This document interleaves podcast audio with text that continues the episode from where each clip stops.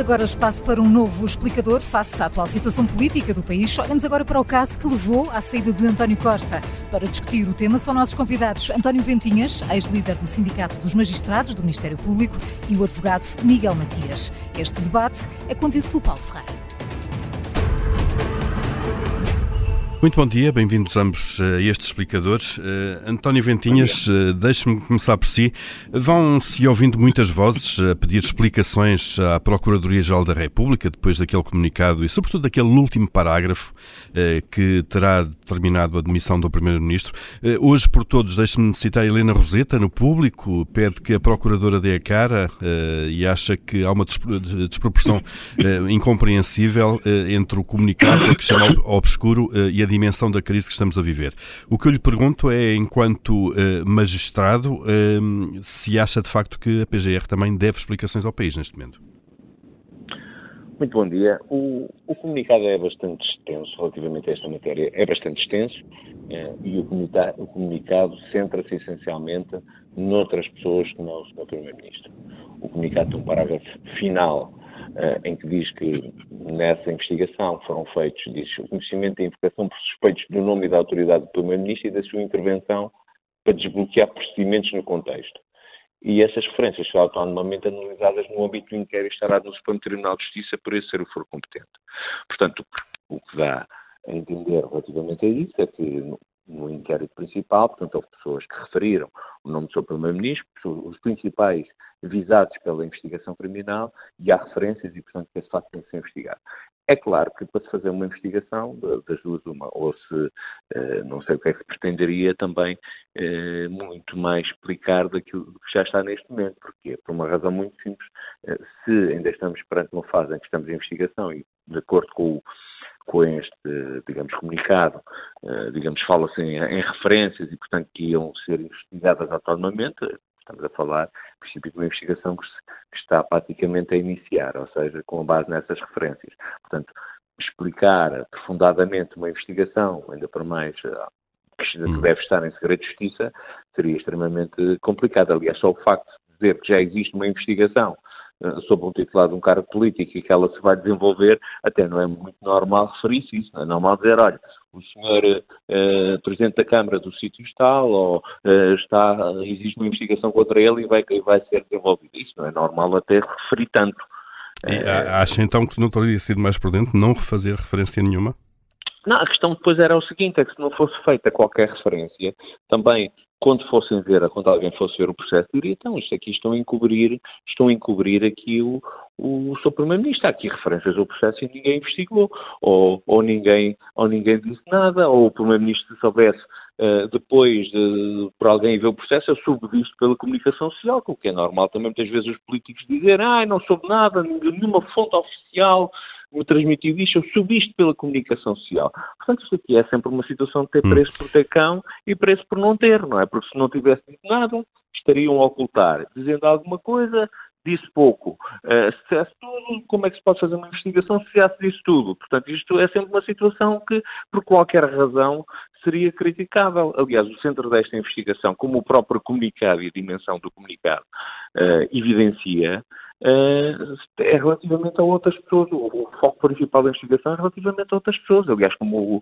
o, comunicado tem várias páginas e tem um parágrafo final sobre esta matéria. Acha então que, uh, olhando para os factos que são conhecidos, acha então que a comunicação da PGR foi adequada perante aquilo que sabemos? Eu penso que sim, não havia muito mais a dizer neste momento. Eu acho que, ou no decorrer da, da investigação, aliás, até porque a própria investigação ao, ao, ao Sr. Primeiro-Ministro, eh, passando agora Uh, no âmbito de querem estar no, no, STJ, portanto, que são os procuradores gerais que estão no STJ, digamos que uh, irá ser uma investigação autónoma, que, que depois poderá ser a também de, de explicações. A hum. questão relativamente a esta matéria é, é, uma questão essencialmente, na minha opinião, de ordem política. Só Primeiro-Ministro, não propriamente a questão da, da investigação, mas foi um, um, juiz que fez o facto de ter um inquérito pendente, entendeu que uh, acho eu que não só por ter o inquérito pendente, mas isto é aqui a minha análise, por toda esta situação relativamente a pessoas também do seu, do seu, do seu governo também, que estão envolvidas, uh, resolveu apresentar aqui a, a admissão. Eu penso que isto não é uma situação isolada só por aqui, hum. isto é um conjunto de situações em que digamos que uh, se, digamos, invocou aqui esta justificação, que é uma justificação bastante válida e, portanto, e, e até foi uma declaração bastante, uh, digamos, uh, respeitosa por parte do Ministro relativamente a do seu Primeiro-Ministro relativamente até à Justiça e tudo, uh, mas, mas que isto tem outra envolvência mais, mais vasta, não é? Hum. Se o Primeiro-Ministro olha, aqui uma referência, aqui um processo, eu não, não, não, iria apresentar uma admissão se soubesse que fosse só isso. Isto, aqui, isto é um contexto isto surge num determinado contexto. Deixe-nos eh, ouvir Miguel Matias, bom dia, bem-vindo também a este explicador. Olá, bom dia. Uh, Miguel Matias, pedia-lhe também uh, um, o olhar sobre uh, esta tensão, estamos aqui novamente com uma tensão em alguns setores políticos e a área da justiça, com a justiça a ser criticada. como, é que, como é que avalia neste caso, de facto, esta comunicação, se quiser, ou esta ação da, da, da Procuradoria-Geral da República? publiek. Muito bom dia. Antes de mais, dizer-lhe que estamos perante uma crise política, não estamos perante uma crise da justiça no âmbito do Ministério Público. Nós estamos perante uma crise da justiça há muitos anos, mas isso é por decorrência da inação política. Eh, neste caso concreto, eu entendo que o Ministério Público, e não nos podemos esquecer que normalmente o Ministério Público, quando escreve, é muito exato naquilo que quer dizer. Eh, ehm, nesse parágrafo, diz-se, eh, antes da referência a, a terceiras pessoas, eventualmente suspeitas, no processo, que existem, entre outras, entre outras, quer significar que não, não estamos perante só, eh, portanto, aquela, aquela referência, que, que existirão mais coisas. Ora bem, o Ministério Público o que fez, e não foi por isso que o Governo caiu, o seu Primeiro-Ministro eh, tomou uma postura, no meu entendimento, muito correta, porque eh, se entende, e, e, e como, como, como, disse, e bem, eh, obriga até de um princípio de presunção de inocência, que é muito importante e que às vezes nós nos esquecemos que, que, que não tem nada a ver com isto, que não soube de nada, que não, não, não, não se envolveu. Mas o que é certo é que eu creio que nem, nem era necessário o parágrafo para o Sr. Primeiro-Ministro se demitir. Porquê? Porque estamos perante pessoas, muito, além de ministros, titulares de cargos políticos, estamos perante pessoas, eh, alguns dos detidos ou os detidos, são pessoas com uma proximidade muito maior que até um ministro perante o Sr. Primeiro-Ministro. Refiro-me, por exemplo, ao seu chefe de gabinete, que é uma pessoa que não foi eleita por ninguém, mas que é colocada perante uma circunstância de conhecer e de saber tudo o que se passa eh, no, no, no, junto do, do, do gabinete do Primeiro-Ministro, com a importância que isto tem, e, e, que poderá ou não, não sabemos, presumo-se inocente, como eu já referi, ter, ter, ter, ter participado, vá lá, nestas, nestas questões hum. que, que, o envolvem agora e que está tido. Portanto, e... eu não entendo que o Ministério Público tenha feito mal.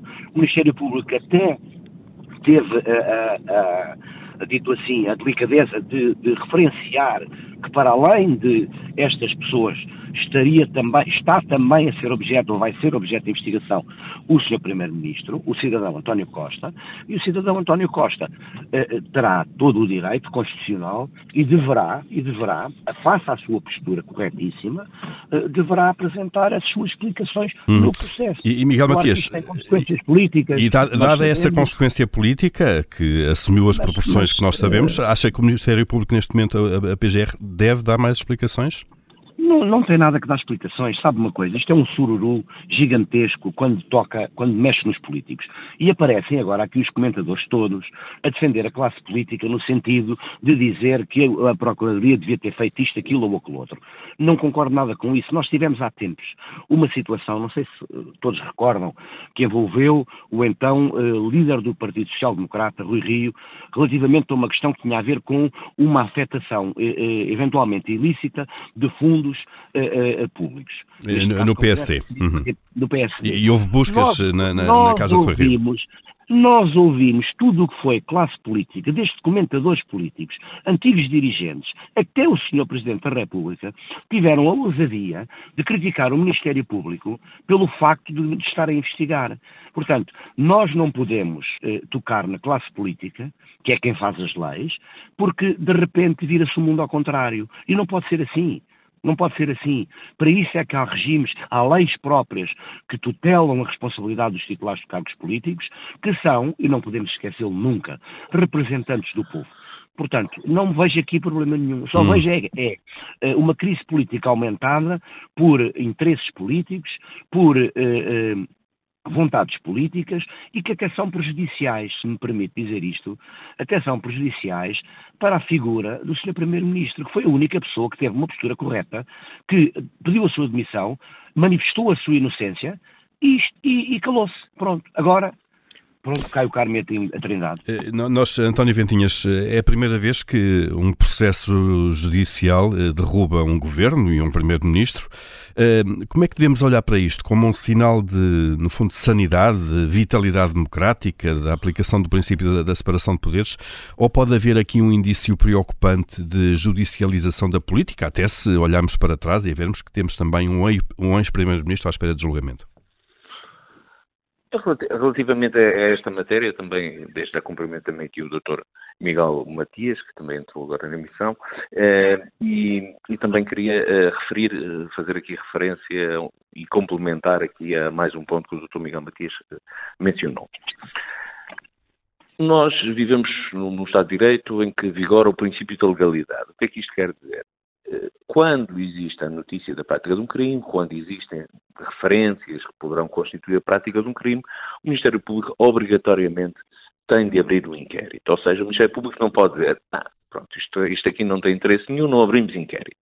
Uh, se há referências a alguém, se há suspeições sobre alguém, dizemos, ah, isto não tem importância nenhuma, não abrimos o inquérito.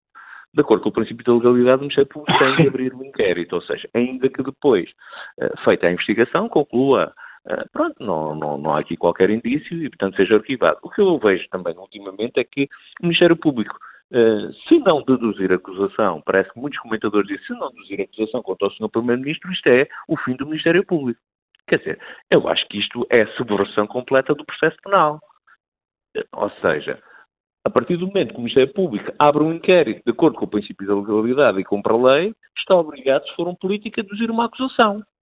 E isso é que eu acho que isso é, é o, o cúmulo da violação da, da, da presunção de inocência e a perversão completa do sistema. Hum. Sistema, é, é, António Betinhos, entendendo o argumento, entendendo o argumento, deixe-me colocar-lhe o contra-argumento também. Uh, isso não pode levar, uh, de alguma forma, também, por vezes, alguma leviandade na abertura de processos que produzem, assim que são abertos, uh, ou, ou, que é data a nota pública deles, efeitos políticos, como acabamos de ver, e depois pode não haver sustentação futura nesse processo. Não, relativamente a isso, nós temos dois sistemas. Temos um sistema geral, estamos a falar em termos teóricos de, de, de claro. Temos o sistema da legalidade e temos o sistema da oportunidade. No sistema da oportunidade, o, os, os, procuradores sobem os processos que entendem que são oportunos, que, que tenham interesse e, portanto, selecionam logo à cabeça os processos em que abrem e que não abrem. No, no, regime de, de, portanto, vigora um princípio da legalidade. O Ministério Público abre sempre que haja a notícia prática de um crime e que seja, desde que haja uma denúncia, desde que haja uma denúncia contra alguém, o Ministério Público obrigatoriamente tem de abrir um processo. Ou seja, há situações, a abertura dos processos em todas as situações eh, surge com uma garantia do cidadão. Porquê? Porque pode ser escrutinado desde logo quem fez a denúncia, eh, quem é que levantou suspeitas sobre quem, eh, se as suspeitas foram falsas, o visado pode, inclusivamente, intentar um processo crime contra essas pessoas.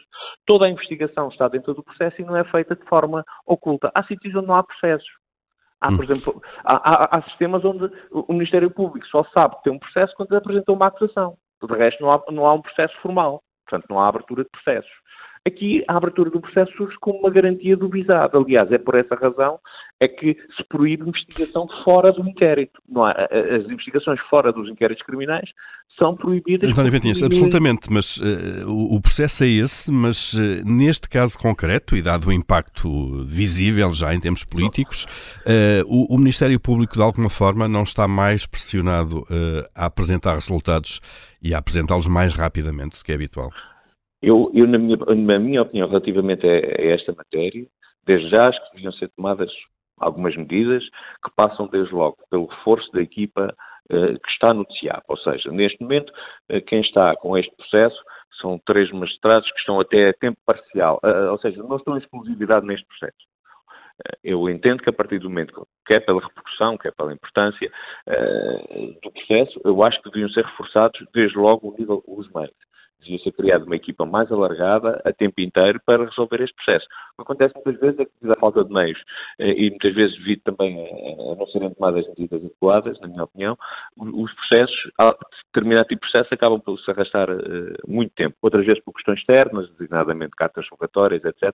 Mas outras vezes também porque uh, os meios não são alocados os meios suficientes. Eu, na minha opinião, devia ser criada uma equipa, reforçada a equipa que já está e, uh, digamos, com com base nesse reforço do, dos meios, eh, avançar-se rapidamente na resolução deste, deste processo. Neste caso. Eh, Miguel, Miguel Matias, deixa-me colocar a mesma, a mesma questão sobre a, a, forma como o país olha para a justiça, uh, sobretudo quando envolve, obviamente, detentores de cargos públicos ou políticos ou ex-detentores, uh, casos mais mediáticos. Uh, há aqui uma pressão, de facto, para apresentar resultados. É que, por exemplo, se nós olharmos para a Operação Marquês, passam nove anos desde a detenção de José Sócrates e o julgamento ainda não começou. Uh, Deixa-me só dizer o seguinte: isso é uma pergunta que uh, uh, está mal dirigida a mim e ao António Ventinhas. Essa pergunta devia ser dirigida aos titulares de cargos políticos, nomeadamente à Ministra da Justiça, que nem sequer tem a ideia que uh, 99,9% do país nem sabe o nome. Portanto, o que eu queria dizer é o seguinte: se não se colocam meios se não se concedem eh, mecanismos que permitam eh, fazer investigações, eh, e muito faz o Ministério Público, muito fazem os magistrados e muito fazem os advogados. chegamos ao cúmulo, eu vou-lhe só dar um pequeno exemplo para ver como este está como isto está, nós chegamos ao cúmulo de ir fazer interrogatórios junto do Ministério Público e a senhores procuradores dizerem-nos, senhor doutor, se não se importa, vou imprimir aqui no verso de uma folha que já estava usada, porque nós não temos papel. Portanto, se nós chegamos a este cúmulo e ninguém diz nada, o rei vai nu, é verdade, mas o problema todo é que os reis continuam a governar o país eh, eh, só olham para a justiça quando efetivamente ela atinge tipo, pessoas eh, mais, com mais notoriedade e, no caso concreto, políticos. E, portanto, eu entendo que o Ministério Público tem que investigar dentro daquilo que são as suas competências, com os meios que tem e, e, e dentro daquilo que são as responsabilidades que tem dentro do próprio processo, na marcha do mesmo e dentro dos prazos que são conferidos por lei. Portanto, nós não podemos é andar a, a esconder aquilo que é a aplicação das leis, as leis são, são elaboradas pela classe política. O Ministério Público e todos os, os atores judiciais eh, o que fazem é aplicar a lei interpretando-a, como é óbvio, porque muitas vezes eh, é muito mal, mal feita, eh, e nós o que fazemos é adaptar Portanto, não podemos é dizer e atribuir ao Ministério Público, neste caso concreto, a responsabilidade de ter que acelerar ou não ter que acelerar. O Ministério Público fará o seu trabalho. E, neste caso concreto, se vai para o Supremo Tribunal de Justiça para uma investigação autónoma, claro que sim, este poderá ser mais rápido, mais célere, porque estamos a falar, hipoteticamente, porque não conheço hum. o processo, de menos matéria. Mas, mas isso é só uma decorrência própria. Miguel Matias, já, já, mal, já, retomo, já, já retomamos aqui a nossa, o nosso debate. Miguel Matias e António Ventinhas, vamos abrir aqui espaço para a última hora.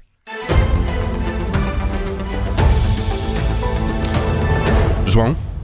Há mais um arguído na investigação que levou à queda de António Costa. João Tiago Silveira, sócio da Moraes Leitão, faz parte da lista de já nove arguídos. O advogado é antigo secretário eh, de Estado do governo de José Sócrates, ocupou as pastas da Presidência, do Conselho de Ministros e também da Justiça. É também arguído na investigação aos negócios de concessão de lítio e de hidrogênio que levou já a atenção de cinco suspeitos e ao pedido de demissão do Primeiro-Ministro. No total são nove arguídos, entre os quais Vítor Scaris, chefe de gabinete de António Costa, Lacerda Machado, consultor e conhecido amigo próximo do Primeiro-Ministro, João Galamba, Ministro das Infraestruturas, Nuno Lacasta, Presidente da Agência Portuguesa do Ambiente, Rui Oliveira Neves, um, Nuno Mascarenhas, Presidente da Câmara de Sines, a Start Campos e agora temos esta informação, é uma notícia do Jornal Eco, junta-se a esta lista o sócio da Moraes Leitão, João João Tiago Silveira. João Tiago Silveira. João, obrigado. Notícia de última hora aqui. Miguel Matias, retomando a conversa consigo, eh, ficamos agora a conhecer mais um eh, arguído neste caso. Significa que nos próximos dias, semanas, vamos eh, ficando certamente a conhecer toda a extensão desta investigação? Não, não, não, porque esta investigação é dinâmica e, e, como acabámos de ver, é? Esta investigação é tão dinâmica que poderão existir mais arguídos uh, ou não, não sabemos, portanto, e a extensão dela será, será uma extensão dentro do âmbito daquilo que é o próprio processo penal.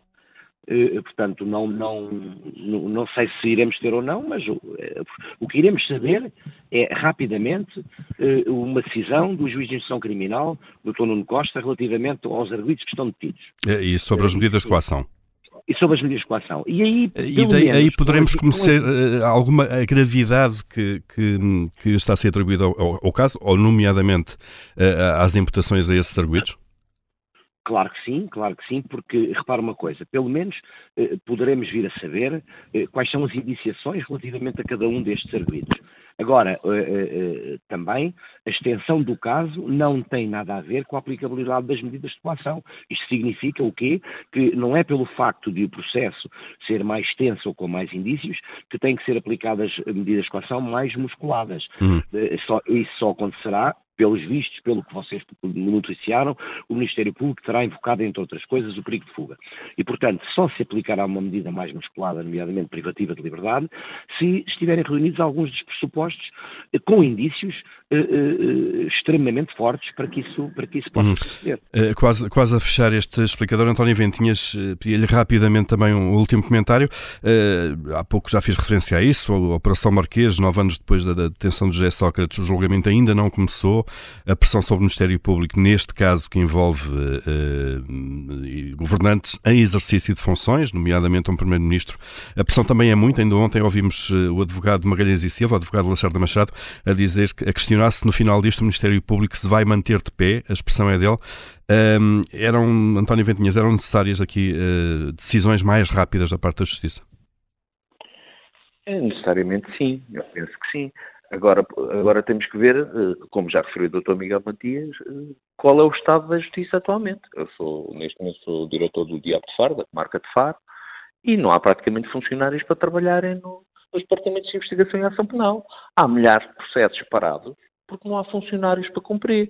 Aliás, ninguém, não há, praticamente não há funcionários que queiram vir, nem pessoas que queiram vir para os tribunais. Foram colocados aqui uma série de, de, de funcionários, aqui no âmbito destas 200 pessoas que entraram uh, para o Ministério da Justiça para funcionários judiciais. Uh, há funcionários que tiveram aqui um mês, dois meses e já abandonaram, desistiram das funções e foram-se embora. Portanto, praticamente ninguém já quer ser oficial de justiça, uh, os que há estão a reformar-se e há milhares de processos parados. Portanto, eu não estou a falar do processo, deste processo em concreto, porque este cá até vai andar. Agora, o cidadão comum vai esperar anos porque não há funcionários para cumprir os processos. Há milhares de processos parados por todo o país. O quem conhece efetivamente os tribunais por dentro, sabe que o Estado, por exemplo, aqui no, para ter uma ideia, aqui no Tribunal de Trabalho de, de Faro, todos os funcionários vão embora e só fica o escrivão. Portanto, o Estado é, o Estado é caótico. O estado de carência de meios, neste momento, eu, não, eu já estou nisto há uns anos, há, há, mais de 25 anos, e nunca vi tanta falta de funcionários como existe neste momento. Aliás, os, os tribunais estão, algumas zonas estão semi-paralisadas, porque não há pessoas para movimentar os processos. E, portanto... portanto, isto é o estado atual da nossa justiça. Quando dizem, podemos acelerar a justiça? Podemos, claro. Muito é bem. preciso é tomar medidas, não é? É preciso é tomar medidas. António Ventinhas, Miguel Matias, obrigado a ambos eh, por terem estado neste explicador, eh, nesta manhã da Rádio Observador. Vamos seguramente ao longo das próximas semanas continuar a olhar para este e outros casos. Bom dia, obrigado. Obrigado. Bom, Bom dia, dia, obrigado. Um abraço, António Ventinhas. Um abraço. Um abraço, Miguel.